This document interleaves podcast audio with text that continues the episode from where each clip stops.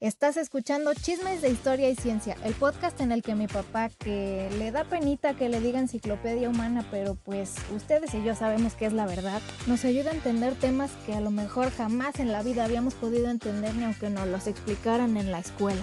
Y claro, todo está contado a manera de chismecito para que ahora sí cuando nos salgan este tipo de temas en las series o en las películas, podamos decirle a nuestros amigos, yo sé de qué están hablando. Pero bueno, ya sin más introducción, vámonos al tema de hoy. ¿Qué onda? Bienvenidos y bienvenidas a nuestro episodio número 161 de Chismes de Historia y Ciencia. ¿Cómo les está yendo en su día de hoy? Si están trabajando, están en el tráfico.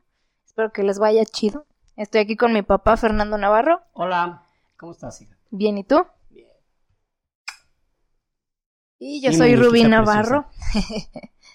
Así es. ¿Qué onda todos? ¿Cómo les va? Espero que este episodio les caiga a toda madre eh, en su jornada de lo que sea que estén haciendo, de qué hacer o lo que sea. Creo que donde más nos escuchan es el trabajo o en su transporte, ¿no? Sí, sí, un alto porcentaje menciona que es su trabajo y en el transporte, exactamente. Sí. Así es, creo yo los, yo cuando escucho podcast es más haciendo que hacer en realidad o arreglándome, pero eh, pues donde sea que lo estén escuchando que lo disfruten y les traigamos mucha información eh, relevante. Este episodio pues sí nos lo estuvieron pidiendo, no vamos a decir que así, uy, no, no, ya no soportábamos de tanta presión, pero sí hubo, hubo varios, ¿no? Que lo sugirieron. Bueno, sí, sí sentimos un poco de presión con los chavos estos que hicieron una huelga de hambre sí nos sentimos un poquito presionados. Ah, no, eso como sea. Este, les compramos un lunch y les gustó y ya los convencimos de que más adelante iba a salir y pues, pues lo tomaron bien. Están muy sabrosos los lunches, por cierto. Así es, eran tortas ahogadas. Porque pues Guadalajara, ¿no?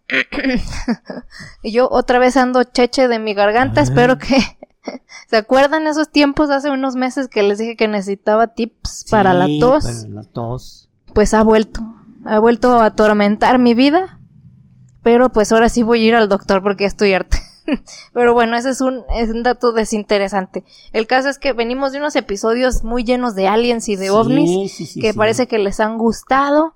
Eh, entonces, eh, esto pues ya es un poquito cambio de, de tema. Los otros los tomamos como si fueran de ciencia, aunque eran un poco de los dos, eran historia y ciencia. Tenían ciencia y eh, perdón, tenían ciencia y tenían historia. Entonces, este, pero lo tomamos de esa manera, como, como unos capítulos duales, por llamarlos así, ¿no? Exacto. Entonces hoy toca historia y pues nos vamos a ir nada más y nada menos que con la civilización más antigua, se le dice, ¿no? Que son los sumerios. Los sumerios. Aquellos tan, em, digamos, tan misteriosos que hasta en la, que seguido, seguido en películas de terror, cuando te quieren sacar algo que legitimar, legitimar nomás, legitimar, legitimizar un, este, una maldición, un escrito, una criatura, ¿no? Es que viene desde los sumerios y que su pinche madre. Y así ya suena como, uh. Sí, no, ah, no, pues es más la, la película del exorcista ¿Ah, eh, el, demonio que era ah, El, señor de las moscas, que era un pues tipo dios demonio, ¿verdad? Exacto, eh, sí. era mesopotámico, ¿eh? porque aquí él era, creo yo que era babilonio o algo por estilo. Que, que no es lo mismo, ahorita les vamos a explicar cómo está el asunto ahí. Ah, muy bien, pues entonces eso es lo que se va a platicar el día de hoy, la primera civilización Vamos a ver si sí es cierto que fue la primera realmente o no, o qué pedo. Entonces, que empiece el chismecito, ¿te late? Me muy bien. En los albores de la civilización, cuando estábamos saliendo de... Eh, bueno, estas civilizaciones realmente, sobre todo la Sumeria, entró, entró en esa zona, eh, no iba a decir en la historia, pero no, no era historia todavía entró en, el un momento que aún, aún estábamos en, el neolítico o ellos estaban en el neolítico. Entonces, este, los sumerios tienen ciertos misterios que a la fecha pues han tenido de cabeza a, los, a los arqueólogos, eh, a los científicos en general, porque pues ustedes saben que actualmente en, la, en, en, algún tema específico, en biología, puede entrar inclusive este, otro tipo de disciplinas, ¿no? Sí, exacto. Geografía, un geógrafo, eh, un astrónomo o viceversa, y al revés, un astrónomo él recibe a un biólogo eh, a X. O sea, ya, ya ahorita cada, casi cada disciplina de la ciencia es multidisciplinaria, valga la redundancia, es multidisciplinaria. Se ayuda de las otras ciencias. Sí, se tienen que complementar entre sí, ¿no? Exacto, y que ayudan muchísimas veces, han, han este, vamos, el famoso, como dice, eh, como dicen los gringos, ver fuera de la caja, que de repente hay un científico que, que no tiene que ver con esa disciplina exacta y, y da su opinión y, y muestra resultados. Y esto se da mucho últimamente cuando un tiempo había mucho celo en ese tipo, le estoy hablando todavía en los años 60, fue a partir de los años 70 cuando ya había esa como apertura que, em, bueno, sí, como mediados de los 70. Tal vez el último, por llamarlo de una manera, gran pleito que hubo entre la ciencia en los celos de cierta, de cierta disciplina fue cuando el antropólogo Donald Johansson encontró en, el, en Old Dubai los eh, restos de, Lucy, ah, de la Paranthropus eh, africanos, perdón. Entonces, eh, este, e, e, eso fue casi la última vez en que, en que era, era como, no, no, no te metas, no te metas. Aunque posteriormente después inclusive platicamos acerca de, en, nuestro episodio de paleoantropología, hablamos sobre un, este paleontólogo que ya falleció, Milford Warpoff, que, que, no admitía que la genética este, resolviera algunos temas de, ascendencia o de procedencia, ¿no? Hay que ir al campo y matarse bajo el sol con, con este con tus eh, martillitos y con tus cepillitos de dientes y tus cincelitos y, ahí se y ahí descubres. Bueno pero también él no no contaba con que también había doctores que tenían que analizar ciertos factores anatómicos y ya tenían mucho tiempo en eso. Entonces no puedes no puede ser así pero pero cuando ya un científico tiene tantos años de trabajando con un mismo procedimiento con un mismo sistema es muy difícil tratar de de hacer lo que cambie, que, cambie, su idea. O, de, darle una nueva idea y que te la acepte. Exacto. Entonces, eh, en Sumer, eh, Sumer, Sumeria es parte de las de, de tres de, de, cuatro grandes civilizaciones que eran sumerios, acadios, eh, babilonios y bueno, eblaitas, eh, que también, que, no, no, no con gran peso, pero les voy a hablar sobre los eblaitas, que casi, nadie los conoce, casi ni, ni, ellos mismos conocen.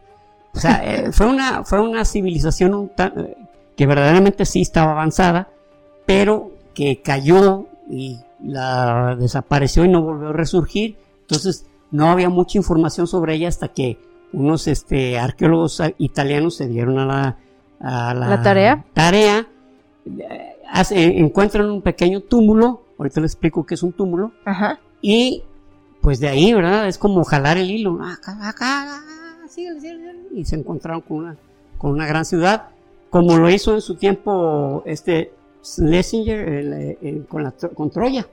Ah, sí, sí, que hay, incluso hay un episodio de eso también. Hay un episodio que tenemos ¿no? sobre, sobre eh, ese, eh, ese, pues, gran, pero él, él, fue también porque era muy tenaz, él, él encontró también el, eh, el, periodo, el periodo minoico, que es el más antiguo, que son los papás de los griegos, literalmente. Ah, sí, exactamente.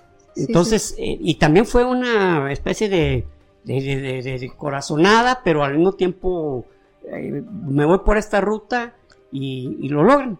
Entonces, eh, en Sumer tenemos que hay una, hay una, hay presencia, hay presencia de, posibles asentamientos, este, desde la, desde el neolítico, en la, una época que, se, que se le llamaba el, el periodo Haram, es 6.000 años, 6.000 años antes de la, de la era común.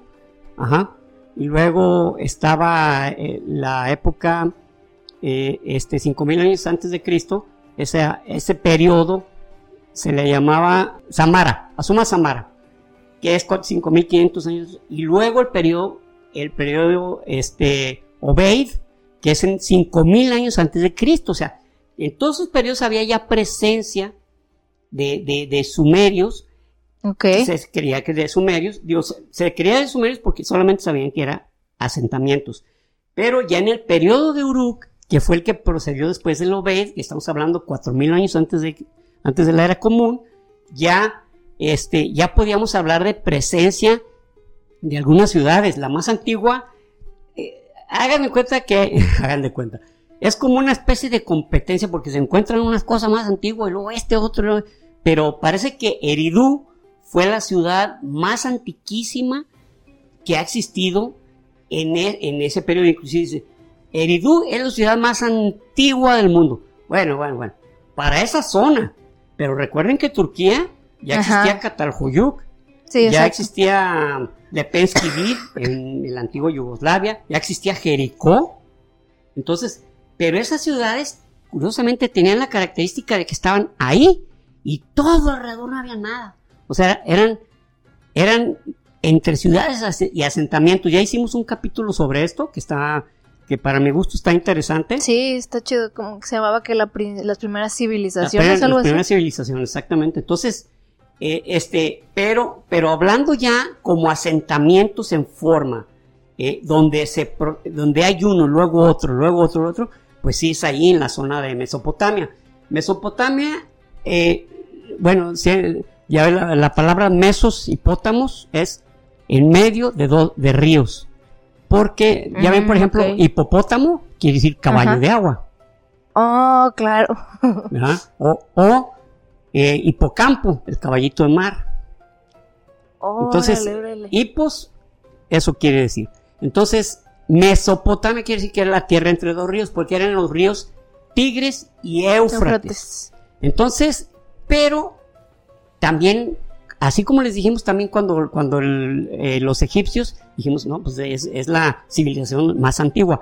Bueno, es que sí, tanto, tanto Mesopotamia, que actualmente es Irak y que allí estaban Sumeria, Akkad y Babilonia, este, al mismo tiempo que los egipcios estaban prácticamente naciendo al mismo tiempo, todos juntos, creciendo al mismo tiempo. ¿Cuál es la gran diferencia? Bueno, la gran diferencia, brutalmente grande, era que el Nilo era un río tranquilo, que corría larguísimo, que creó dos imperios, uno el Alto Egipto y el Bajo Egipto, y que al rato se, hicieron uno solo. Al rato se volvieron a dividir, pero eran, ¿cómo les digo? Pero no dejaba de haber esa especie de, de ¿cómo mm, llamarlo? Prosperidad. Prosperidad, exactamente, porque el río Nilo eh, había un periodo del año que dejaba un limo fertilísimo, una, una, una especie de, lodo, ah. de lodo negro, fertilísimo. Entonces,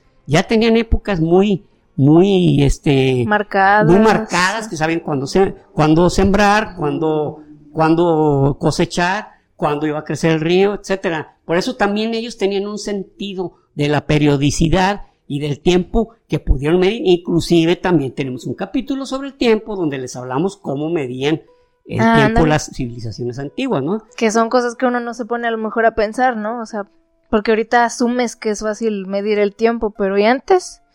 ¿No? ¿Cómo sabías que eran una semana? que tuvieron que dar cuenta que, que, que, pasaba lo mismo cada cierto tiempo, entonces nosotros le llamamos año, pero ellos eh, tuvieron que medir que, empezando porque se hacía de noche y luego se hacía de, día. Eso era una unidad de día, ¿no? Entonces. O como en series que, bueno, me ha tocado ver series de época en donde se ponían de acuerdo de verse y decían, en, dos lunas llenas, o ah. dentro de dos lunas llenas eh, va a pasar esto, o tienes hasta dos lunas llenas antes de que pase. ¿Sí? Y dices, ah, claro, pues sí. Pues sí, porque no había una manera de establecer. En ese libro sobre, sobre la medición del tiempo está interesante, ¿eh? Eh, está interesante cómo, cómo, los sistemas de medida, la clepsidra, que era un recipiente con agua, se iba cayendo el agua y, y cada cierto tiempo, y luego los relojes de arena, que, que con los marineros había, un tipo exclusivamente, su chamba era estarlo girando, estar girando. Qué cura. ¿Verdad? Entonces, eh, este, pero eh, precisamente como el, el, río Nilo era tan regular, llamémosle, Ujú. tenían manera de medir el tiempo. Ahora, ¿qué también tenían los, los egipcios? Tenían unas canteras enormes donde podrían hacer unos monumentos fabulosos. De hecho, en la antigüedad de Egipto fue cuando se hicieron las grandes pirámides.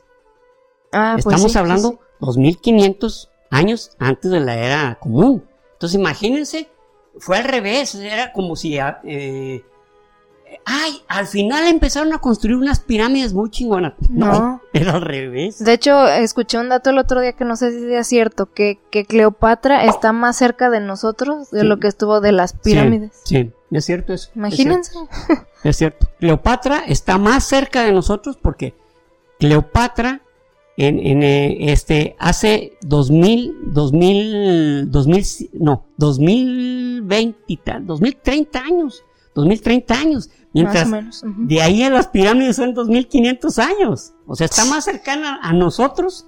Digamos que es más contemporánea nuestra que de sus ancestros que, Imagínate. hicieron las pirámides. De los que hicieron las pirámides, porque más atrás había los que hicieron las mastabas y los que hicieron las, la pirámide escalonada de Saqqara. Más antiguamente, estamos hablando de 3000 años. O sea, No, no manches. son unas proporciones así. Entonces, iban corriendo al mismo tiempo. Pero como los, los egipcios tenían todas esas, digamos, to- todas esas facilidades, les llamaré de tener canteras y poder construir eh, enormes, enormes y preciosos monumentos y donde casi cada rey, aunque pasaran seis meses de, de, de reinado, ya tenía una pequeña escultura de él, una inscripción, y, o sea, verdaderamente fantástico, ¿no? En cambio, en cambio, Más sin en cambio.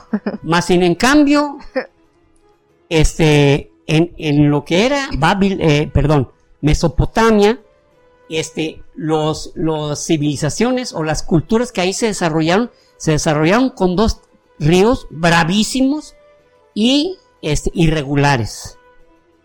Había mucha agua, había, había poca agua. Tan así es que ahí nació, que ahí nacieron la- eh, lo del diluvio, que vamos a hablar, vamos a tratar de hablar, si el tiempo nos lo permite, sobre, sobre la, la, este, epopeya de Gilgamesh, interesantísima. Mm. Y, y por lo que en este momento les voy a decir, se, per- se puede uno percatar que no hubo un solo diluvio, o sea, no hubo una sola vez en las que el río Tigris y Éufrates barrieron con lo que había y empezar otra vez. Ay, cabrón. Por, por- por esta razón, inicialmente, cuando, de cuando estamos a- a- al- en el periodo Obeid, tanto Ur y Uruk, que ya existían, aunque Eridu era un poquito más antigua, entre Urur, Ur y Uruk ya eran, eran ciudades que, te- que eran como un puerto. Eran como un puerto. Que dan a la, a la de esta, ¿cómo se llama? A la, a- al estrecho, al golfo, al golfo pérsico. Ah, por aquí tengo un planito donde yo creo que sería más fácil. Miren, Mm, A ver. este es el golfo pérsico, este que estoy señalando aquí. Y acá están Ur, Uruk y todas las ciudades importantes. ¿Se fijan? Esto, esto fue lo que, la- donde se desarrollaron esas tres grandes civilizaciones. Esto es Mesopotamia, la meseta de Mesopotamia, que ahorita es Irak. Pero aquí en el Golfo Pérsico, aquí está lo interesante. Este, Ur y Uruk, y Uruk ahorita están a casi 200 kilómetros del Golfo Pérsico. Y eran puertos. Esto significa que el- tanto el Tigres como el Éufrates arrastraron tanto material que hicieron que la costa se alejara. Ah, no manches. Imagínense casi, casi 200 kilómetros. Ay, cabrón. O sea, que no es nada nuevo. Recuerden que les platicamos una vez que Rubí y yo andábamos, bueno, Rubí, mi esposa y yo, andábamos en Grecia y fuimos al- a las Termópilas y pues, Ah, sí. hay un parque y una autopista y dijimos, bueno, ya, ¿cómo está aquí? Si era un desfiladero. Era un desfiladero. Sí, sí, eso estuvo cura. Esperábamos. De literal esperaba la escena así como la película Sí, de, de, que- que 300. íbamos ir ca- casi caminando en el desfiladero. Ajá, y no, cabrón, es un monumento, nos paramos hasta en un solo pie y Pa- pasaban los parecía como-. Sí, parecía como de esos descansos de carretera, Sí, así. exacto, y, exacto. Y un monumento de un güey encuerado y de- listo. de- de- Era y, y un ¿no? monumento también a los soplitas que participaron. Ah, sí. También, también una mención. Pero eso es lo que sucede. Sí, o sea, desaparece. Otro, otro, otro acontecimiento de ese tipo es lo que ha pasado actualmente, bueno, con las últimas ocasiones con los eh, famosos este, arqueoceanógrafos, que, buscan eh, restos, restos antiguos eh, eh, en el fondo del mar. Y Mm. entonces quisieron encontrar lo más posible restos de los barcos de la batalla de Lepanto. Ah, no manches. ¿Y qué pasó? Que hablamos también de la batalla de Lepanto. Está chido. Interesantísimo. Si Ya gustan, de, to- pues- de todos, chidísimo. Chidísimo, pues sí, confía es que en mí. ¿saben qué? A lo mejor es nuestra apreciación porque nos gusta, ¿no? Pero la realidad es que yo pienso en esto. qué padre que- esto, Hay que, hay que luego decir un episodio y Exacto. decir, ese está a dos, tres, ¿eh? La verdad. No, yo no voy a decir, pues a ver, ni todos me han gustado. Bueno, no, que Ya no sé. Hay un par que sí digo yo. Pues bueno, cabrón, pues lo sobrevivimos. Se hizo. Se hizo. Bueno, pues resulta que la batalla de Lepanto, precisamente la costa se ha recorrido, entonces, donde quedaron muchos restos, quedaron ya tapados por la tierra de las costas de, de, de Lepanto. Ajá. Entonces, no, pues no. Se han encontrado pocos restos. Imagínense acá casi 200 kilómetros, o sea, ya Ur y Uruca. Oye, pues venimos, ya traemos nuestra toalla y nuestro bronceador. ¿Para qué? Mm. Para meternos al mar. No, pues agárrate un, un camión, salen cada cuatro horas allá a la playa. Está a 200 kilómetros. ¡Ay, güey! ¿Cómo? ¿Cómo? y si me voy caminando, pues vete caminando, pero pues a ver si llega, güey. 12 horas. El, ca- el caso es que, que asista, entonces, este, aquí, aquí le, eh, en una, ¿cómo se dice? En una conferencia De, de una, de una eh, historiadora que se llama Eva, Eva, no, no recuerdo su apellido. E- ella dice, dice, se, habrá- se darán cuenta que ahí quedó acolmatado la tierra. Y me acordé que aquí en México, o cuando menos aquí en esta zona, le decimos apelmazado. Ah, apelmazado sí, es que, sí. por ejemplo, que la tierra o el lodo quedan O sea, como que lo aplastan. como, como, Sí, compactados. Como compactados porque, pues, este, se va acumulando, aunque, aunque el término compactado es un término ingenieril. Compactaci- compactación es cuando lo haces mecánicamente o, o- o- o- o químicamente, o sea, que utilizas un sistema artificial para que se compacte. La realidad es que en mecánica de suelos se le dice consolidado. Cuando un suelo está consolidado es que porque pasaron muchos años y la presión y la acumulación de más capas, pues hizo que se consolidara. Eso, O sea, como eso que se ya no, ya no se puede hacer más ya no se puede hacer más y la compactación es artificial es que necesitas que un suelo quede que no que este duro para que le pongas ya sea un pavimento o que lo utilices para otro tipo de, tipo de trabajos, pero la compactación es más cuestión técnica y es artificial y consolidado es el término que se da. Apelmazado es un término, este, ¿cómo se dice? Del argot de la, de los, de la albañilería y acolmatado dicen los españoles. Pero Ah, bueno, es lo mismísimo, es lo mismísimo. Entonces imagínense la cantidad de suelo consolidado que quedó por la cantidad de, de material arrastrado por el río Tigris y Éufrates, que eran unos ríos, son unos ríos, eh, esta, esta misma conferencista dice, mientras los egipcios vivían del río Nilo, los, los mesopotámicos peleaban contra el Tigris y el Éufrates. O sea, No, pues no, era, era una... Ocurrieron muchos desastres que hicieron, como les dije hace un rato, que las volvi- civilizaciones volvieran a comenzar, ¿no? No, pues así como progresas. Pues lo hicieron. O sea, pero- se cometieron. Bueno, a lo mejor lo que hubieran progresado si no estuvieran con esa dificultad, pues obviamente pero- sí pierdes tiempo. Acuérdate de lo que de lo que hemos comentado en algunas ocasiones, que algunos lugares progresan precisamente por la dificultad Bueno, que tienen ahí. Sí, es cierto. ¿Verdad? Como, como los europeos, un montón, montón, montón de pueblos luchando unos contra otros. de tal manera que la tecnología la hacían que avanzara, pero a altísima velocidad, ¿no? Entonces, sí, es cierto. Entre otras cosas, ¿no? Porque también hay casos de lugares donde tienen la vida bien fácil y pues... No, no, progresa, no, no, no. pues así no ocupa hacer nada para estar bien. No, no, no, o sea, estás acostado, estiras la mano y llega un coco, un plátano. Un mango. O sea, ¿para qué, para qué luchar, no? Eh, este, Eso ah, sí. Voy a contar una anécdota, pero no, no quiero, no quiero irme con el tiempo. Bueno. Bueno. Entonces, este, precisamente ya fue en, en el año, en el 3500, antes, eh, o sea, ya, ya en el periódico, eh, en, el, en el periodo de Uruk, cuando inventan la rueda. Inventan la rueda los, los sumerios. Órale, nomás. Y en el 3200 crean la escritura cuneiforme.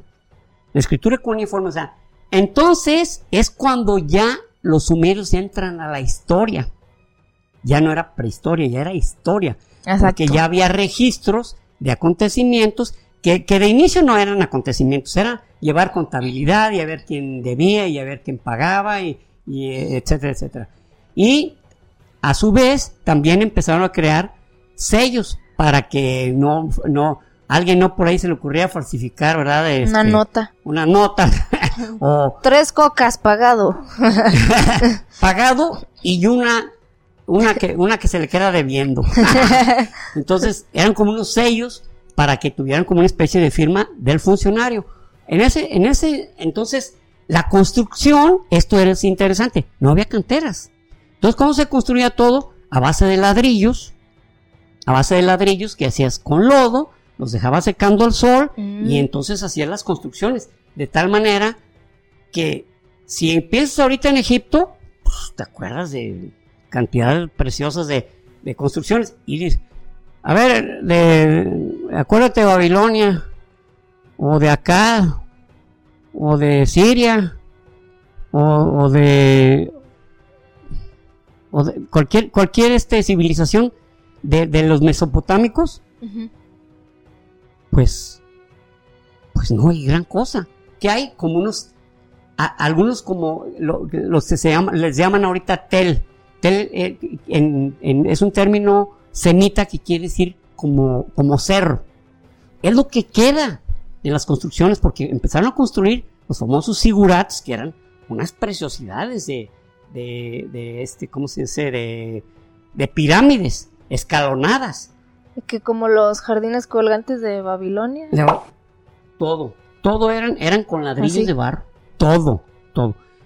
Entonces, eh, esto, esto con el tiempo, con, lo, con el, material este, atmosférico, pues los empezaron a deshacer, ¿verdad?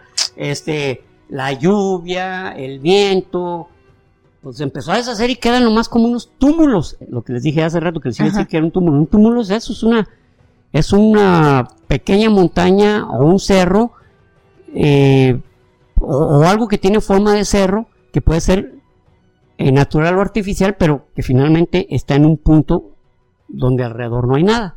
Entonces quedaron túmulos, hotel. Entonces, este, en ese, en ese, en ese periodo, resulta que los sumerios, este, empezaron a, pues tenían una manera de, de, eh, llevar, eh, los sigurats tenían doble función. El rey era rey sacerdote.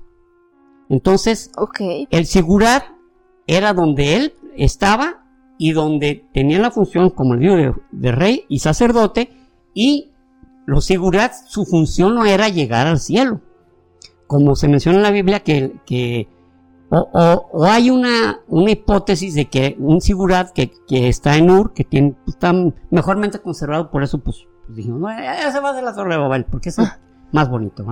Entonces, su objetivo no era llegar al cielo, sino que los dioses visitaran a los hombres, porque estaba el sigurat y a mero arriba había como una capilla. Entonces nadie era digno de ir, nadie más que el rey y, este, y un séquito muy seleccionado. Y, pero los reyes llegaban, llegaban allá a visitar. Oh, claro. Dentro del panteón sumerio, pues estaba el dios Anu, que era, que era el padre de los dioses. Eh, eh, era la diosa eh, este, bueno, el dios Utu, que era el dios del sol, Mm, ok. y el rey, y luego el dios eh, era Nomor, Nomor, eh, Nomor, que era el dios de la luna, Ah, era, o sea, en este panteón, en el panteón este sumerio, y que después fue heredado a los acadios, que los acadios dieron origen a los babilonios. El dios de la, era dios de la luna. Ya fue en las demás civilizaciones, en las demás, eh, que, que le dieron a la luna una, pues una connotación femenina. Como Ah, que era un marido y mujer, ¿verdad? Sí, sí. Como igual los egipcios. Los egipcios desde un principio, la luna era femenina, el dios masculino. Pero acá no. Acá el dios de la luna también, También era vato. era vato. Y luego estaba eh, la diosa Inan, eh, Inanna. La diosa Inanna era como, como la diosa madre. La diosa madre. Y era a su vez la diosa de la guerra y del amor. O sea, tenía muchos títulos nobiliarios ahí. ¿verdad? No la de la fertilidad también, ya para. Ah, la diosa aquí, Ah. la diosa aquí era la diosa de la tierra y la fertilidad. Ah, Y luego estaba el dios Enki. El dios Enki era como el protector de los hombres. Enki era como la figura tipo. Se cree que de ahí surgió la figura de Prometeo en la, en la, en la esta mitología griega. Porque Ah, era el protector de hombres y al mismo tiempo les, les enseñaba muchas cosas que Ah. favorecían a los hombres, ¿no? porque traía conocimientos ancestrales Sí, y sí, su sí. pinche madre. ¿no? Claro. Luego estaba el dios Enlil. El dios Enlil era el dios de la lluvia y de los vientos. Ese era el que hacía el desmadre diario. Ok. Entonces, y luego estaba. eh, bueno, eh, esos eran los más importantes. Ok, ajá. Después mencionamos, por ejemplo, Ishtar, después una diosa muy mencionada, todo- casi todas las civilizaciones lo tenían, pero la diosa Inanna fue la que se convirtió en la diosa Ishtar posteriormente. Ya Después Ah. ya Inanna a lo mejor se les hace, oye, parece como que dicen enana. Y nos echan mucha carrilla a las otras civilizaciones. Vamos a poner otro nombre más chingón. Ishtar. Ay, güey. Me gusta, me gusta. Se como que. Ay, Ay, güey, no mames, acá. se oye bien acá, güey. bueno, entonces, este, en, en ese, en ese periodo de tiempo, eh, eh, pues así era el asunto, o sea, el- era el dios rey y los, los dioses visitaban la, la, la de esta, la, la tierra. Ajá. Fue en el año 3000, en el año 3000, antes de la era común, cuando se, se verifica que hay un registro de una super gran inundación, que es cuando se, se asume que fue el periodo de que quedó en varias, en varias, civil- en- en- sobre todo en esas civilizaciones, quedó registrado como una gran catástrofe, catástrofe y como la Biblia fue escrita 1440 años antes de la era común, que son muchos años, Sí, no manches. porque dice que, eh, eh, todavía en el siglo XIX la Biblia era, mm, era determinada como el escrito más antiguo que existía. Pero fue este un, eh, un arqueólogo este, inglés el que encontró el templo que originalmente era de, de, de este no recuerdo, no recuerdo el nombre eh, ahorita este mm, y que su hijo eh, amplió una biblioteca y estando a Surbanipal a Surbanipal como rey de Siria tenía un montón, un montón de, de- de esa biblioteca eh, cuando, cuando llega un rey este, babilonio llamado Nabupolo- Nabopolassar Ah. que des- quemó la biblioteca. Pero lo chingón es que la quemó, pero lo único que hizo es que las tablillas se endurecieran. Porque Ah. como, era, como eran de barro seco, Ajá. pero al quemar, pues el fuego las hizo pues, indestructibles, cabrón. Wow. Entonces, se encuentran 22 mil tablitas, nada más, tabletas de A su máquina. lectura. Entonces, fueron- y entre ellas venía el, el- precisamente la epopeya de Gilgamesh. No Y al manches. leerla se dan cuenta que tiene más de 2600 años. O sea, que es, que es un, no que tiene ese tiempo, sino que fue escrita porque en, en esa, en esa biblioteca que de Sargón II, eh, bueno, él, él conservó muchísima información de antiquísima. Y como él, en ese momento los asirios eran los que reinaban, entonces él se trajo toda esa información de sumerios, acadios, de, este, entre otras, ¿no? Ajá. Pero eh, eso fue, fue genial, pues, o sea, eh, aunque no, por azar su objetivo, pues sí, no, no digo que nada más él, y no lo sea así de que, ay, para que se les quite. Así eran, o sea, destruir, era, su objetivo era destruir de una manera que les temieran, cabrón, que supieran quién era, el- quién era el mero perro, cabrón. Así, Ay, güey. entonces sí, sí, no, ahorita les comento, son, son una, son una, eh, algo histórico, una lucha que no dice, no manches, güey. Pero bueno, entonces, este, encuentran, y entonces, uh, se arma el, el tracatraca, era 1672, porque estaban afirmando, ah, fíjense lo curioso, los que eran científicos, que estamos hablando de tipos de altísimo nivel, en ese tiempo realmente los británicos llevaban la, la voz cantante en muchas, en muchas disciplinas de la ciencia. Y la antropología pues no era, La excepción. no era la excepción. Entonces, este, manifiestan esto y empiezan a decir, de aquí se derivó es, eh, que, que- que se haya plagiado el diluvio. Lo del diluvio se Ah. tomó de aquí como una tradición copiada. Cosa que últimamente, digo, tenemos años que sabemos que así fue, porque hay varias historias parecidas, pero que la Biblia recuperó de otras civilizaciones más antiguas. Y se las apropió. Entonces, pero ¿qué, qué es lo que sucede? Que, que, lo- que muchos, muchos también, este, vamos, eh, eh, clérigos dicen, aquí está la prueba del diluvio. o sea, voltearon la tortilla, dijeron, Aquí también dice. Aquí dice, la- esto es el diluvio para que vean que no nomás en la Biblia, sino que otras personas se dieron cuenta, o sea, lo cual ratifica, sostiene a la Biblia. ¿Sí me entender? Sí, sí, sí. Como, referencia circular nomás. exacto, es una diferencia circular, es, es como, como bucle, como se le llama bucle también, o una subrutina, no, o sea, pues sí, está ahí también porque de ahí lo sacaste. Exactamente. Entonces, pero, pero eh, este mm, Henry Layard era, era antropólogo, él le valía las discusiones de religión y todo eso eran sí. cosas que a él no le importaban. Pero aquí eh, viendo el tema de los sumerios, hay algo muy interesante. Bueno, muchas cosas interesantes. Primero, los sumerios tenían su propio lenguaje. O sea. Por ejemplo, los elamitas, este, urritas, eh, amorreos, amorreos que estaban en la península arábiga, son semitas. Mm, ok. Y, y su, los acadios, inclusive, que estaban al norte, eran vecinos de los sumerios, eran, eran, este, semitas.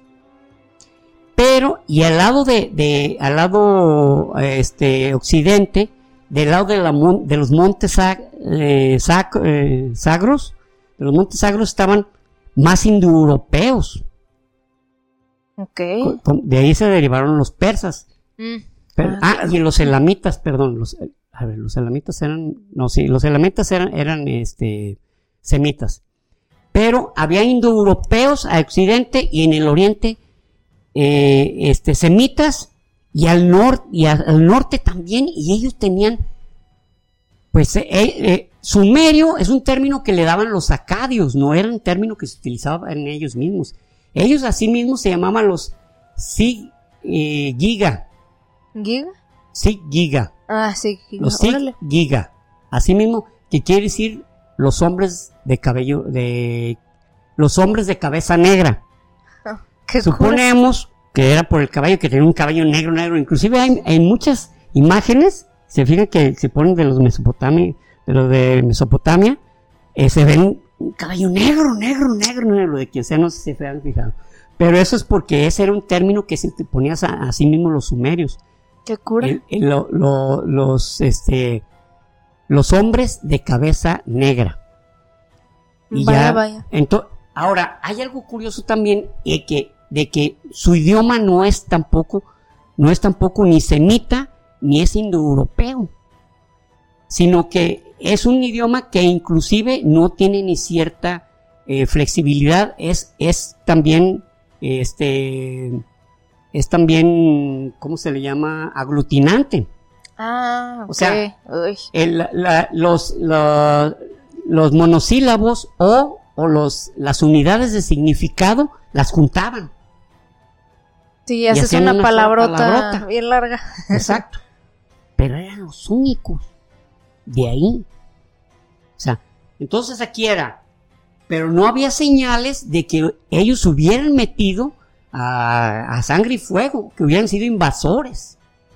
Mm, Porque había un, un, un, este, digamos, un sabio y, no era antropólogo, pero era historiador, se llamaba Verocio, que era, que él era Babilonia y decía que eran unos invasores de, de cabello negro. Pero ellos no eran los invasores. Ellos estaban primero. Mm. Entonces, es algo que está muy, muy extraño. O sea, si estás entre puros semitas, pues eres semita tú también. Porque vas a adquirir costumbres, lenguaje, eh, los mismos dioses, etcétera. Ujú, Pero no. Los sumerios estaban solitos, solitos hacían su jale, pues. O sea, Y eran bien diferentes, pues. totalmente diferentes. Y, y curiosamente, en, el, en la época de cuando se creó las, las ciudades de, bueno, cuando salieron algunas ciudades de, de, de Indo-Europa, las ciudades de- del Indo, por ejemplo, Mo- Mohenjo-Daro, Mohenjo-Daro, en- eh, encontraron con, con ADN mitocondrial que algunos, algunas, este, esqueletos, Bueno, más bien sustraídos de los dientes, que es donde más te puedes encontrar este la, la- El ADN. eh, ADN, porque te encuentras pedacito de todavía de materia viva. Este, y resulta que el ADN coincide con braquicéfalos, braquicéfalos de, de Mohenjo-Daro. Y, pero de los antiguos, porque ya los actuales de la misma zona donde fue Mohenjo-Daro, ya no tienen, ya no tienen ADN mitocondrial parecido a los, a los actuales, no sé si me entienden. O sea, antiguamente coincidían sumerios y Mohenjo-Daro eh, de la antigüedad. Esqueletos de esa época y esqueletos de esta época en el 2600 antes de la era común. Pero ya ahora, los de Mohenjo-Daro que están actualmente ya no tienen la misma estirpe que tenían sus antiguos moradores. Está muy raro, ¿no? Sí, es algo, o sea, o los o, o gente de, de- de las ciudades del Indo se, se, eh, se concentraron ahí Ajá. o viceversa. Pero porque son del mismo periodo y coincide. ¿Qué es lo que aquí no coincide? Digo, ¿qué es lo que le pondríamos así como pero? Es la muestra. Son pocos, son pocos, este, eh, perdón, poco- pocos cráneos que se han encontrado y que les han hecho esa comparación. Entonces podríamos decir, bueno, pues es una muestra, como diríamos en estadística, es una muestra que puede no ser representativa. Sin embargo, ahí está el misterio. Sigue habiendo, o sea, ¿por qué de Mohenjo-Daro tenemos este eh, conexión directa ma- materna con la gente de Sumer? Sigue siendo un misterio. Vaya, Entonces, vaya. también está al revés, la, la- la hipótesis al revés. Ellos estaban ahí y llegaron los indoeuropeos, Los elamitas, amorreos, este, eh, acadios, sirios, etcétera, etcétera, etcétera. Puede ser que se hayan llegado ahí. Teniendo en cuenta que, pues que era una zona donde había dos ríos fértiles y que pues, pues ahí podían, ahí, podían crecer. Entonces, Pues, pues, bueno, me hace más sentido eso a mí. No a mí ¿tú también me hace más sentido también, porque, oye, si, si en medio de todo esto, ustedes sí son parecidos, hay tres o cuatro grupos de pueblos que tienen el, lenguaje, costumbres, etcétera, y acá de este otro lado otros, y acá estamos solos, pues entonces ustedes vinieron. Nosotros aquí estábamos, ustedes vinieron. A mí Pues sí. también me hace más sentido O sea, eso. nosotros estábamos nosotros solos, desarrollamos nuestras nuestra Así cultura, todo, todo, y ya después llegaron los demás. Pues Llegaron sí. los demás, exactamente. Luego, este, hubo esa gran super inundación y hagan de cuenta que se reseteó la zona. Se reseteó, hubo otra vez a, a, a, este, a, a crecer los pueblos, a generar otras ciudades. Ya había otra ciudad que se llamaba Lagash, eh, ya Uruk, este, eh, ya Ur, pues ya prácticamente casi había desaparecido. Eridú, pues no se diga. A, la fecha, Eridú le siguen buscando porque no, no se la encontraban. Y ya la encontraron. Tiene otro nombre la zona, pero ya la encontraron. O sea, eh, está, es fantástico porque, digo, yo, yo si yo estuviera en esto, en eso, yo estaría muy, o sea, estaría pisando, pisando, no sé, 50 siglos, ¿no? Wow. 50 siglos de historia, ¿no? 50, 60 siglos de historia, sería No súper genial, pero bueno. Claro. Entonces, este, cuando se resetea, empieza de nuevo, otra, ya empieza un nuevo sistema. Ah, para esto también tenemos que tomar en cuenta algo, el pago de tributos. Entonces, pues los que estaban de reyes y que al mismo tiempo eran reyes y sacerdotes, ellos convencieron a la, a la ciudadanía, a, la ciudadanía de que el dios Anu, eh, el dios Enlil, pues se iba a enojar y iba a caer un pinche tormentón. Y era algo que le temían mucho ellos, que cayeron en un pinche tormentón y que se inundara la madre, porque en realidad era lo que pasaba. No era como acá en Egipto, ¿verdad? O sea, bien chichón el asunto, ¿no? Entonces, este, ¿saben qué? Que los dioses están muy molestos y porque nos tienen que dar tributo, cabrón. A nosotros. ¿Cómo? Eso dijeron, eso, eso nos dijeron. Entonces, si no, pues la, la clásica, tú domina- dominas por la creencia o dominas por el miedo. Entonces, Exacto. le haces creer a través del miedo, ya los tienes dominados. Entonces, pues, ¿saben qué? Ustedes sabrán, pero um, yo soy un elegido de Dios y pues déjense caer con los impuestos.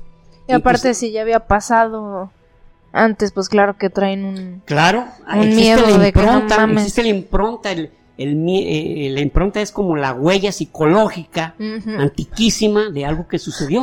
Entonces, Dices, ni ni madre. madre, cabrón, no, pues déjale pago. A mí no me sucede. De nuevo, A mí jamás. me sucederá. Bueno, pues eh, lo- los sumerios crean la rueda, que luego, y, y dicen que, que muy probablemente los sistemas de, de lucha, porque fueron los primeros que crearon unas peleas así. Por ejemplo, eh, mm, ha- había un, un rey que era el, el rey de Lagash, que se llamaba eh, Sik, Kisal Si, Kisal Si. Kisal Si destruye Lagash y hay una estela donde habla sobre esa lucha y se llama la estela de los buitres.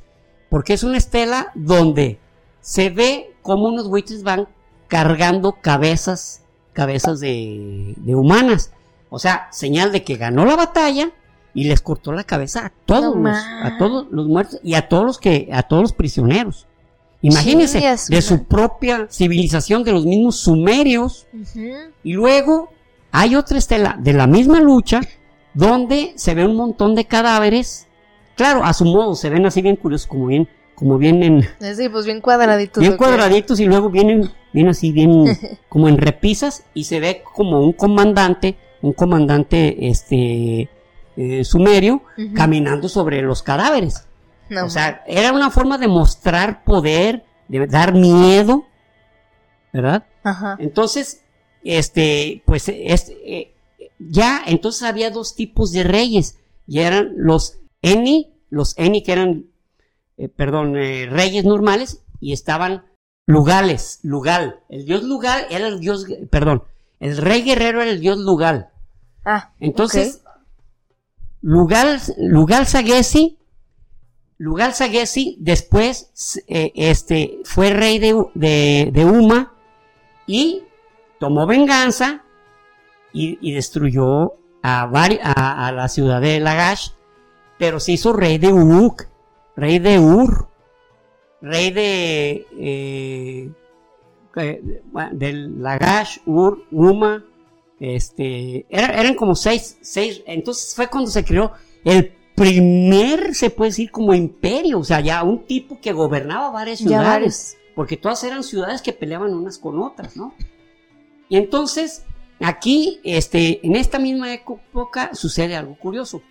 En Acadia, Acadia que eran semitas, nace un chavo que se llamaba Sargón.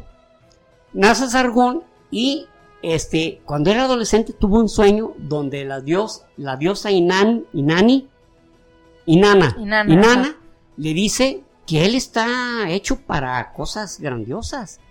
Fíjate. Entonces sueña Bien eso. curioso, porque la gente nunca sueña que un ángel le dice, tú vas a hacer cosas y, más pinche o menos. cabrón. Va a ser un perdedor, güey. No, no.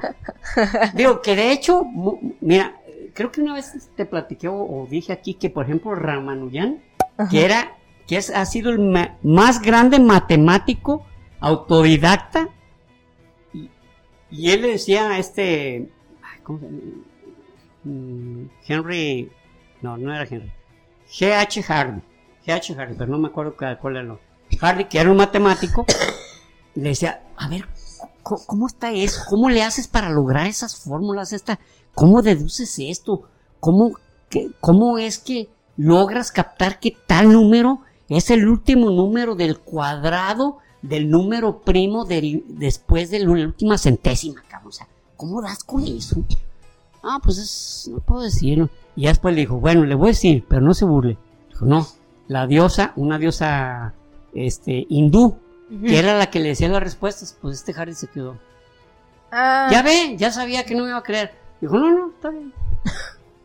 ¿Qué le decía, cabrón? No, pues ya qué chingados. Entonces, yo creo que había dicho Harry, hijo, la chingada, si este güey hubiera sido cristiano, pues lo más seguro es que esta Santa Filomena Ah, sí, se sabe. fórmulas. Sí, o la. Virgen de la Asunción, por ejemplo, Patrona de las matemáticas. patrona de las matemáticas. Exacto.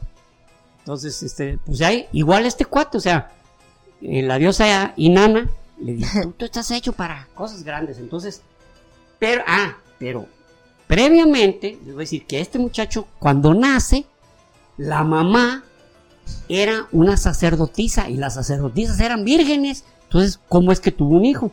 Entonces lo aventó al, al río.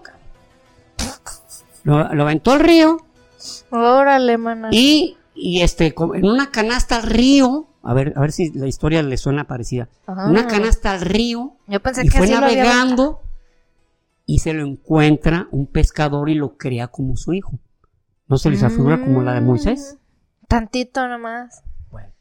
Entonces, este, este, este pescador lo crea como su hijo, pero él dice, no, pues a mí ya me dijo la diosa Inanna que yo estuve para lo chingón. Entonces, se logra, por así decir, colar a la, a la corte del rey eh, Azurbaba. El rey Azurbaba, que era el rey de, de Uma. El rey de, el rey de Uma, y en ese tiempo él era, él era, este, pues le rendía tributo, o más bien dicho, era como, pues sí, o sea, quien lo mandaba era Lugal Sagesi, porque, pues, como les había dicho, Lugal Sagesi recupera su ciudad, y entonces, este, eh, eh, se convierte en el copero, Sargón se convierte en el copero de, de Az- Azurbaba. Copero que es, es que le, copero, le sí, lleva que su le pisto. copa. Eso, eso eran, eso era en la antigüedad un puesto de lo más grande que te puedas imaginar, porque Órale. el copero era el que el único que le tienes confianza que te sirviera y no te envenenara. Claro, sí, sí, sí. Muy, muy íntimo y de confianza. Exactamente. Entonces el cope, cuando ascendías a copero, no, pues este güey ya, ya está acá en la mera corte, está, está de, de- de pellizco de nalga con, con la rey. cabrón. Entonces, Órale. era su copero y un día, este, durmi- eh, o sea, dormido, sueña a otra vez a la diosa Inanna y le dice, ¿sabes qué, güey? Momento de actuar, cabrón, hay que ponerse a trabajar. Y luego, a unos días después, sueña que ve a- a- al rey, a eh, ahogado en sangre. O sea, todo desangrado. y le platica al rey Azurbarba. Oiga, este, pues ¿sabe qué? Soñé, soñé esto, cabrón. ¿Cómo? ¿Sí? Sí. Entonces Azurbaba dijo, pues este cabrón se me hace medio rarillo. Dijo, a ver, y, y mandó a escribir una, una tablilla y dijo, llévasela a- al rey, al Lugal Sagesi, por favor. Al Lugal, como rey, Sagesi. Ok, ok. Llévasela al Lugal Sagesi, por favor. Y ya cuando la vio el Lugal Sagesi, sí, decía que le diera muerte de inmediato a Sargón. Que le diera muerte de inmediato. ¿Y qué creen? Ahí se, ahí se quebró la tablilla, cabrón. La, la tablilla donde venía eso. O sea, ¿en sus manos o qué? No, o sea, la tablilla que se hallaron, Ajá. eh, los, los arqueólogos, Ay, está pe- güey. pe- o sea, tienen peri- peri- perdido ese pedazo, está quebrada y nunca se lo hallaron. Entonces lo que se supo Ah, después cabrón. fue por la misma historia de, lo- de los, ¿cómo se llama? De los, mm, sí, de los eh, biógrafos de, de, eh, de este, de este rey de, de Sargón. Mm. Primero porque se convirtió en rey y le dio muerte a, a Zurbaba, al lugar Sagesi y se apoderó de varias ciudades. Se hizo Sargón primero, el poderoso, el, el- el gran Sargón primero. Y ya más ciudades se integraron y él era, como les había dicho, él, él no era, no era eh, así, eh, sumerio, él era semita. Por lo tanto, el primer soberano, el mayor soberano que tenía en ese momento este, en, en Sumer era un semita de Akkad, que después extendió un reino muy poderoso y este, eh, su, su nieto, Naram Sin, era, fue, fue de lo más, eh, ¿cómo les digo? Extendió el poder, extendió el Mm, poder. ok, ok. Y Naram Sin, este, cuando existía la ciudad de Ebla, los eblaitas, eh, aquí está, la ciudad de Ebla, ¿la ven? Ok, Ebla era una ciudad totalmente aislada, no pertenecía a ninguna civilización, a ningún grupo ci- civilizado. Está en Siria, pero esa ciudad tenía algo característico. Si se fijan dónde está ubicada, por ahí le pasaban todas las caravanas de comercio. Ah, pues Todas claro. todas, de oriente a occidente. de- es más, podríamos decir que era el entrecruz, el cruce. No existía en ese momento Europa, no existía en ese momento Asia, pero por ahí cruzaba todo. Entonces ahí era una- un punto muy, muy este, neurálgico, muy... Y Naram Sin se apodera de ella y la destruye. Ay, no O sea, la destruye y pues ya ahora tenían que reportarse con él. Después de Naram Sin, este, tuvo, eh, eh, decayó, decayó el imperio eh, sumerio y salió a la, había, había un este, ¿cómo se llama? Un rey que se llamaba Naram, Naram Sin. Naram Sin era, era un rey que fue muy poderoso y que extendió el poder todavía a las ciudades acadias también. Y tenía un hijo cuyo nombre era Sin, Visin, Visin, pero en ese tiempo los, los eh, eh, amorreos se hicieron muy poderosos, que los amorreos eran semitas de origen árabe, que en ese tiempo no existían los árabes, pues. Y destruyen la civilización sumeria. Se acabó Sumeria en ese momento. Se acabó Sumeria y ya llegó el turno al imperio acadio.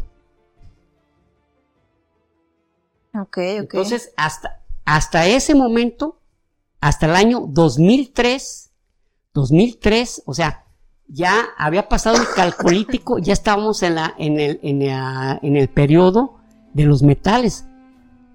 Eh, Este, ya estábamos también en la, en, en el, eh, ya había, eh, el calcolítico es la época donde se utilizaba el cobre. Ajá. Entonces, este, los sumerios también habían dado a varias cosas. Habían creado las escuelas. Ellos fueron los que crearon las escuelas. Los, la inventaron. La inventaron el sistema. Ay, el profesor con los alumnos. No. Luego, en cre- crearon un sistema de, de le- le- mm, ¿cómo le digo? De legislación civil, donde inclusive te casabas y te divorciabas. Hay Ah, no actos de mames. divorcio en tablilla. Qué también, cura. ¿no? Inclusive también hay, hay frases, este, como, no se llaman frases, ¿cómo se llama? Como dichos, Ajá. que es, este, por ejemplo, hay un dicho sumerio que dice, cuando le prestas a un pobre, le prestas también la angustia. O sea, te debe pagar, cabrón, si no, le va mal. Y luego otro que dice, que dice, este, eh, ah, bueno, este es por un, por un cabrón talegón. Este, mi, esposa está en el templo. Mi, mi suegra está, mi, mi suegra está en, en el, en el mar, algo así. Y yo estoy aquí muriéndome de hambre.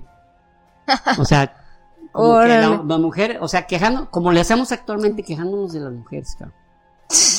Que no, nos cumplen tal ¿Tú crees? cosa, ¿Tú ¿no? crees? No, no me hacen de comer. ¿Ahora qué voy a hacer? ¿Qué voy a hacer? Voy a morir de hambre porque no vas a... Pues no seas inútil, güey. Pues hazte, hazte tú de comer. Háztelo tú. ¿Qué? ¿Cómo que yo? ¿Qué? O sea, una tarea de mujer la tengo que hacer yo. Dios mío, se me va a caer el pito. ¿Qué, está, Órale, ¿qué te sucede? ¿Qué vos? Imagínense que ande caminando por ahí, por ahí el pito y luego un huevo y luego otro. Lo voy ¿Qué a patear. pasa, y- cabrón? Los van a patear, se los van a comer los perros. No, no estás mal, verdaderamente. Fra- Frases, frases de ese tipo que dices, cura, no se oyen, no se oyen, o sea, no son, no- se oyen actuales, pues, ¿no? Y luego donde se quejan de los ninis, de los No niños, de los muchachos que ni trabajan ni estudian. También hay tablillas donde están hablando de, ah, es que, o sea, no les dicen ninis, pero Ajá, dicen que es, es un inútil, no quiere estudiar, no quiere trabajar tampoco. Vive No nomás de lo que le da su papá. Entonces, este, ahora otra cosa que crearon ellos es, se cree que el- el- los carros de guerra, que los carros de guerra en la antigüedad, pues igual los hititas, los escitas, los casitas, los egipcios, este, fenicios, o sea, inclusive todavía los romanos llegaron a tener carros, pero eran un poquito, no tanto para la guerra, era tanto como trasladar al general al frente o el estilo.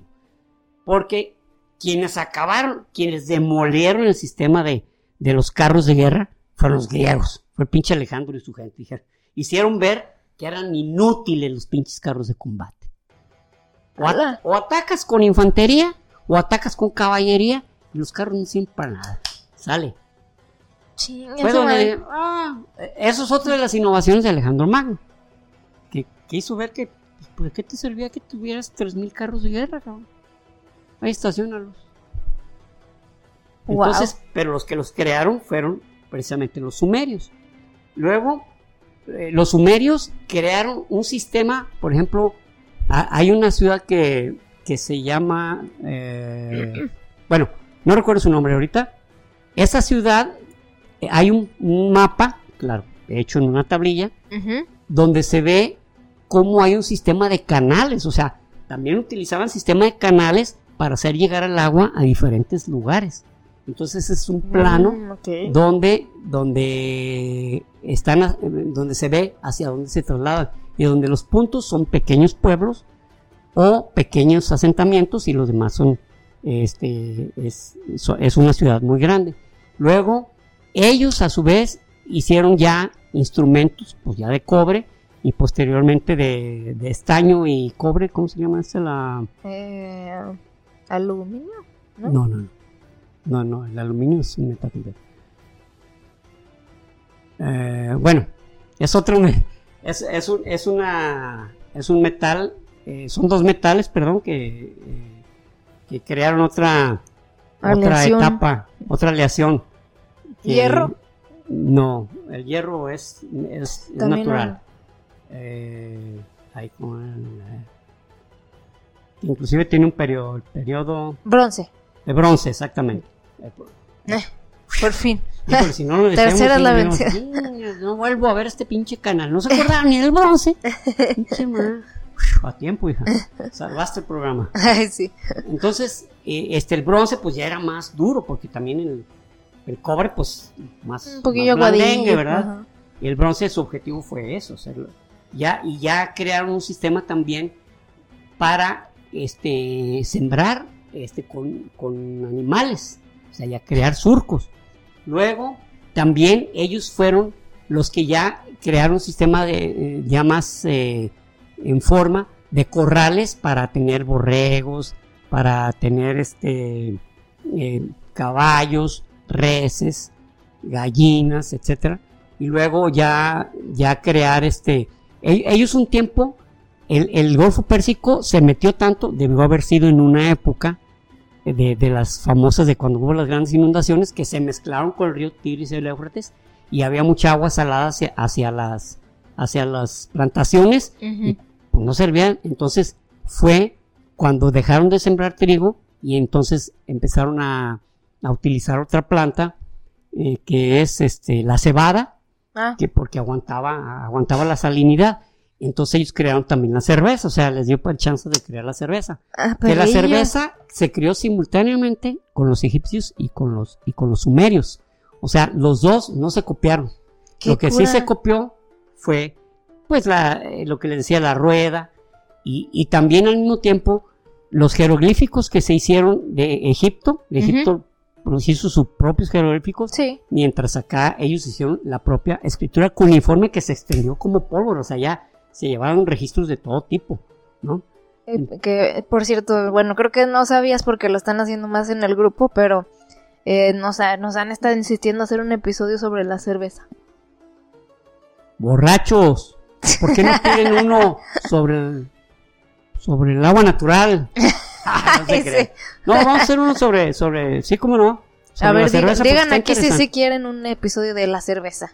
Si están de acuerdo, dicen, sí quiero unas cheve. Pueden decirlo cerveza, birria o cheve.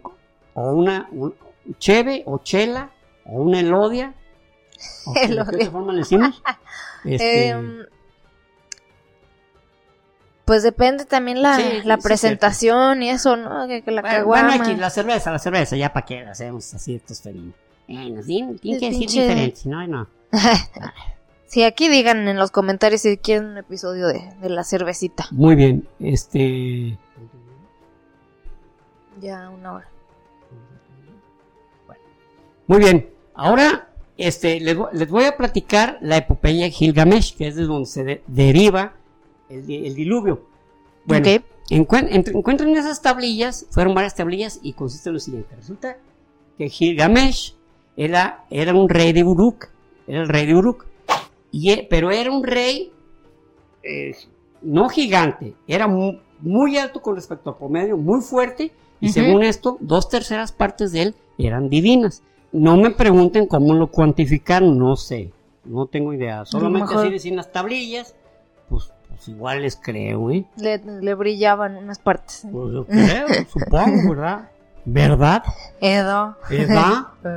Entonces, eh, eh, Gilgamesh era, era, un, era un dios, pues, era, imagínense, un pinche animalazo así muy Mamadopoulos. robusto, mamadote, alto. Y, y, este, hay, hay, varias, hay varias representaciones de él donde se ve que trae como un león, como un león, este, cachorro de león. Ah, sí, sí, sí. Inclusive, los reyes, los reyes, este, por ejemplo, eh, este, Sargón II, hay una, hay una estatua de él donde se ve tomando, tomando un león, que se ve muy fiero. O sea, una forma de representar la fiereza de un rey, tanto acadio, o sumerio o, o babilonio, eran, eran que estuvieran eh, Dominando un león. dominando un león. Inclusive, el primer, el primer rey, el primer rey que se tiene registro en, en- en Sumeria se llama eh, el Imbaragesi.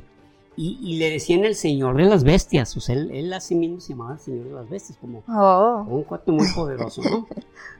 Muy bien, entonces, eh, este, Gilgamesh, eh, también en las bodas, en, las- en los matrimonios, pues lo tenían que invitar, pero Él él, tenía que tronarle el... el, el galejote. tenía que desvirgar a la novia. Ah. Siempre, entonces ya sabían que ese era su jale, ¿no? Si le valía madre la vida.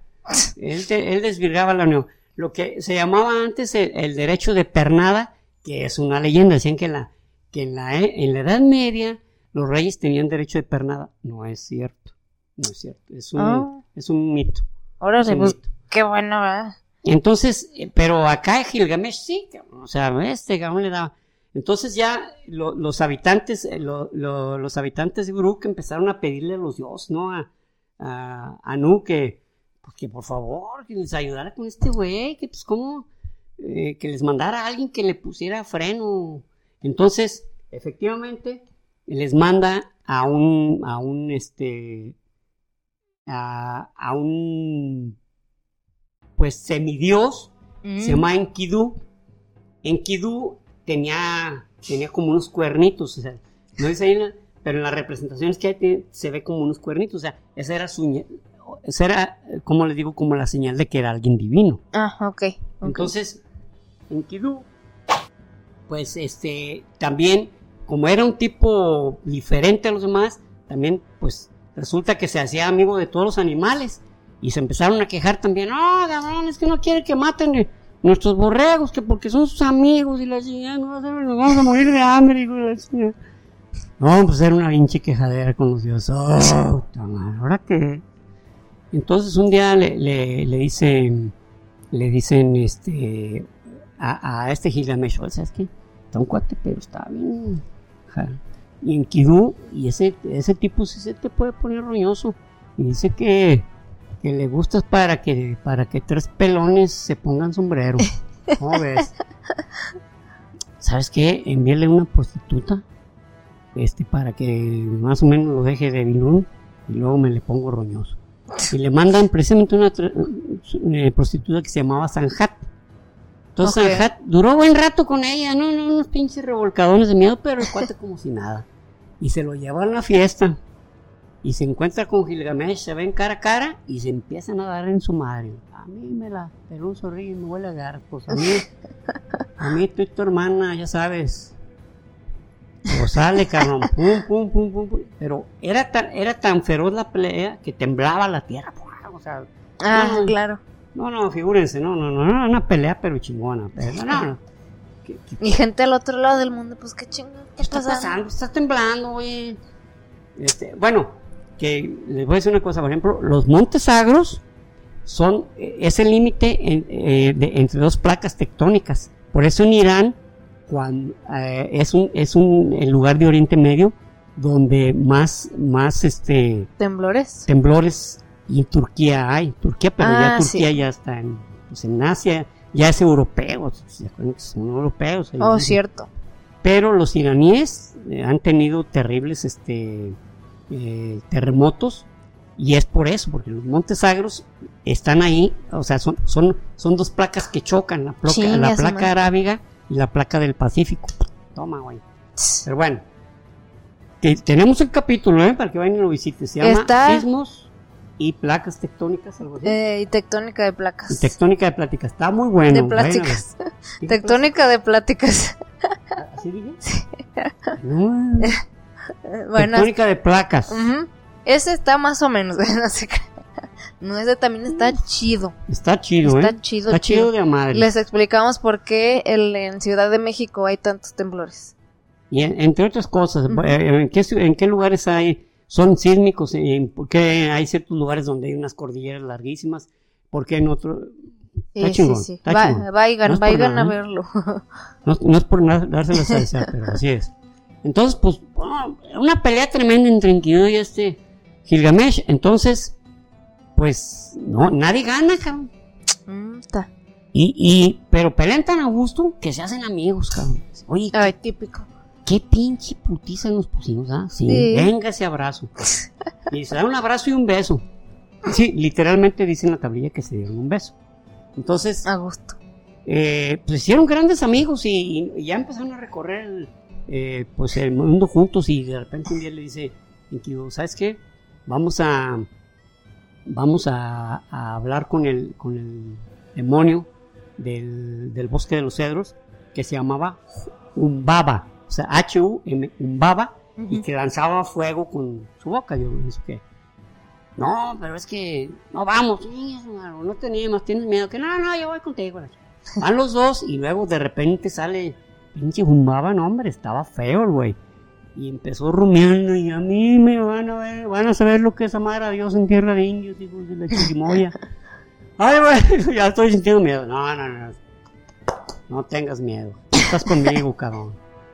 Sí, cierto, güey. Entonces, bueno, entonces, este, pues se le, se le lo enfrentan y le ponen una madriza. Y, y, hasta lo matan. Entonces, este, pues este cuate los maldice. No, que yo los maldigo, que los yo. Y entonces, Istar eh, vio a Gilgamesh y hombre que se le hizo bien guapo y se enamora de él. dice, ay Gilgamesh, no tienes novia y la chingada. Ah, ¿no te quieres casar conmigo? Ándale. El pinche Gilgamesh se acuerda que Istar ya había tenido quién sabe cuántos maridos, pero pues todos la pasaron re mal, cabrón. Istar, Istar era la diosa Inanna. Ah, ok. Ya en, en la cultura siria. Ajá, ajá. Entonces, le dice, no, ¿sabes qué? Y Fenicia inclusive, o sea, era una diosa que permaneció, ah, igual que la diosa Isis que permaneció por ahí, sí, sí. Entonces, este, no, ¿sabes qué? No me voy a casar contigo, a ver, cabrón. Entonces le dice a su papá, oye, papá, este güey no se quiere casar conmigo, pues, ¿qué hacemos, mija? Pues, ni modo que lo obligue. No, si no me haces caso, voy a levantar todos los muertos, y hay más muertos que vivos. ¿Mm? Entonces el, dios Anu dijo, pues, pues le mando un un toro que es un cabrón, o sea, hace boquetes con los... No, no, arma un desmadre. Entonces, pero pues no contaban que este dúo dinámico, pues son, eran canelas también, pues se lo chingan a pinche. Chingado. Hijo de la chingada, también se echó el toro y es bien toro preferido, cabrón, no mames.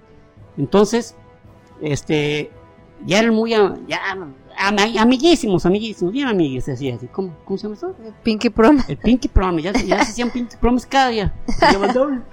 Ay. Pinky Promise. A ver, güey, hay que estar siempre juntas, sí. Entonces, eh, este, tuve, tienen un, tienen un sueño, los dos, el mismo sueño, donde dice que uno de los dos tiene que morir.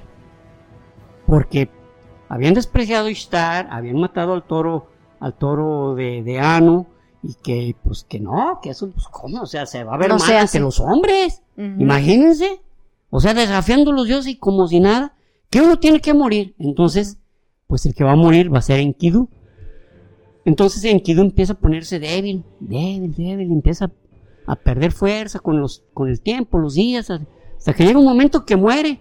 Y no, Gilgamesh está inconsolable, lo mantuvo abrazado y hasta que al séptimo día le sale un gusano, se le cae de la nariz. Entonces dice, rey, o sea, es hora de ya enterrarlo. Te cuenta que ya está pudriendo, ¿no? Sí. Entonces lo, lo, lo sepultan y, y Enkidu pasa al, al, al, laberinto o como al, como, al submundo, al mundo subterráneo.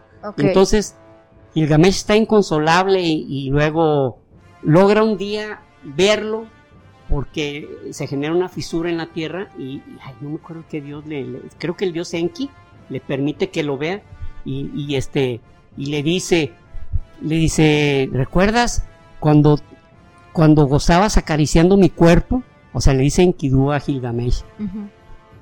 Y, le, y en dos o tres partes de las tablillas le dice eso el gozo que sentías al acariciar mi cuerpo. Entonces se ve que pues no nomás eran amigos no o sea no, Eran amigazazos, o sea. Amigazazos, pues, amigazazos. amigos que se querían mucho y vivían juntos. Sí, sí, sí, eh, en realidad era un romance, o sea, literalmente. Sí era un romance entre los dos. Entonces, este, eh, eh, este Gilgamesh no se, no se, no, no se resignaba a la muerte, entonces él sabía que existía Udnapishtim, que había sido el sobreviviente de, del gran, de la gran inundación mundial. Y entonces, eh, bueno, eh, encuentra el barquero de, de Utnapishtim y lo lleva hacia Utnapishtim y ya le dice Utnapishtim, ¿sabes qué? No puedes, este, mm, este, no, no, no, no, ¿por qué quieres ser inmortal? Porque cuando Enlil, que fue el que lanzó el diluvio, como, este, y mató a pues, prácticamente a toda la, todas las civilizaciones, pero Enki fue y le avisó a, a, a este, a, a Utnapishtim, ¿sabes que va a haber una gran inundación? Todos se van a morir, dile a toda tu familia y suben muchos animales y crean un arca enorme que le da hasta las medidas exactamente, porque la Biblia que le dan hasta medidas y todo. Entonces, pues es el que se salva. Entonces, este, ya el Dios sano dice, oye, o sea, ¿saben qué? ¿Sabes qué? Le tienes que dar un- una compensación porque mataste a todos los seres humanos. Entonces, hace inmortales a Unapistim y a su, a su esposa. Eran los únicos inmortales, por eso fue Gilgamesh, porque dice, yo no quiero morir, se murió mi mejor amigo, es más mi novio, cabrón, y yo no quiero morir. Soporte. Entonces, pues le dice, pero ¿para qué quieres vivir muchos años? ¿Para qué quieres ser eterno? Ser, ser inmortal es algo muy triste. Y cuando dijo eso, digo, al leer eso, me acordé de este libro de la Aleph, que trae el primer, el primer, eh, la primera historia se llama El Inmortal. Y hay una parte donde dice eso, dice, ser inmortal es algo muy triste. Entonces, Estoy de acuerdo. entonces, este, eh, ya se va Gilgamesh, pues, pues, pero la, la esposa de Utnapishtim dijo, pues, sabes que darle un regalo, ¿verdad? dile, dile cómo se puede ser inmortal. Dijo, mira, acá, métete al río eh, Tigris y te vas a encontrar una planta de tales características y esa te la comes, esa te va a hacer inmortal. Y eso hace, se mete, sale con su planta y se queda dormido y que se la come una serpiente la planta. Y desde entonces las serpientes mudan de piel porque, porque, porque se renuevan gracias a esa, a esa Ah. hierba que se comió. Pinche Entonces- Gilgamesh. Este, eh, Gilgamesh reinó por muchos años más, pero finalmente murió. Y este, y Unapistim, dentro de lo que él le platicó cómo, cómo estuvo el, el gran diluvio y cómo el dios En- Enki lo salvó al haberlo, al haberlo, ¿cómo se dice? Sí, pues al haberlo advertido y haber creado una, una Un enorme arca. Entonces, este, esa es la historia de, de la epopeya de Gilgamesh. Y aquí termino yo. Y les Bueno. menciono los libros. Bueno, este, de la Aleph, de Jorge Luis Borges, Yeah. donde viene el inmortal. Luego este que se llama Ebla, el reino olvidado, donde les digo que, que eh, este Naram Sim la destruyó. Y que ese es el único libro, es de Mario Sanot, es el único libro que conozco sobre Ebla. No he encontrado otro. Este lo compré como en 1983, algo así. Órale. Luego está este que se llama La historia del mundo, donde de los primeros capítulos, como se podrán dar cuenta, habla de, Sumer, de Sumer, de, de los sumerios. Y este también que dice Enciclopedia de las grandes civilizaciones, donde el primer capítulo, sumerios. Y luego este libro que se llama Los últimos enigmas, donde en una de sus páginas habla de los fascinantes sigurats y ahí habla precisamente de los imperios desarrollados en Mesopotamia. Entonces, pues, estas son mis recomendaciones y estos son los libros que... Ah, y por supuesto, el libro de la escritura de la memoria de la humanidad. Este libro es de George Jean- George Jean. Este, está genial este libro, me encanta lo, lo bien redactado que está de cómo adquirimos la escritura. Entonces, este, pues eso es todo de mi parte. Muchísimas gracias. Muy bien, pues yo les voy a dejar esos títulos, ya saben, aquí en la descripción del video en YouTube para que se pasen a verlos, o sea, a ver la lista por si este, alguno les llamó la atención. Y bueno, vámonos a los saludos de hoy. El primero es para Romega28, nos pidió felicitación para su hijo Santi, que cumple años el 8 de octubre, pues ya habrá pasado su cumpleaños cuando salga este episodio, pero esperamos que se lo hayan pasado muy chido. Y aparte felicitarlo porque le van a dar un reconocimiento en matemáticas avanzadas. ¡Órale, mi Santi!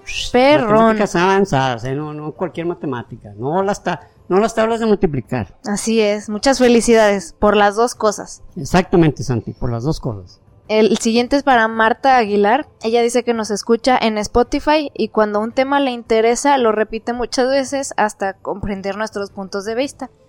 Muchas gracias. Chido, Marta. eh, pues es lo bueno que se pueden volver a repetir, Sí, exactamente, Está esa facilidad. Hay esa facilidad, exactamente. Y, y gracias por pasarte a YouTube a comentarnos en esta ocasión. Y por último, es para Jesús Daniel Olivares. Dice que nunca se había atrevido a escribir pero que sería bueno que, que hablaras sobre tus técnicas de estudio y, y sobre ti, que porque hab- hablas sobre personajes interesantes y tú eres un personaje interesante. No, pues muchas gracias, muchísimas gracias por considerarme de esa manera. Muy bien, me late. Y pues también, si no han visto nuestra entrevista que nos hicieron los de UDG, Ah, pásense a verla. Búsquenla como egresados conectados, eh, chismes de historia y ciencia, o igual aquí les dejo en la descripción el, el link. Está en dos partes porque ya ven cómo somos de platicones. Sí, somos- no, podían, no podían pararnos. Nos pusieron el Ya micrófono sé. enfrente, pues cuándo íbamos a acabar. Ni quien nos callara. Entonces ahí, ahí les platicamos, eh, pues sí, literal fue hablar sobre nosotros, nos pues, hicieron varias preguntas interesantes, entonces pues si les llama la atención igual conocernos un poquito más, cosas que nunca les hemos platicado, ahí están. ¿Sale? Y Sí. pues bueno, eh, hasta aquí llegamos el día de hoy, esperamos que les haya gustado la primera civilización, eh, interesante, y aparte con muchos paralelismos la Biblia con, con sus escrituras, ¿no? Exacto. En fin, pues bueno, los queremos mucho. Muchísimas gracias. Nos escuchamos y nos vemos el próximo episodio. Y suscríbanse, Por favor. es gratis. Bye. Hasta luego. Y recuerden, Prohibido dejar de aprender.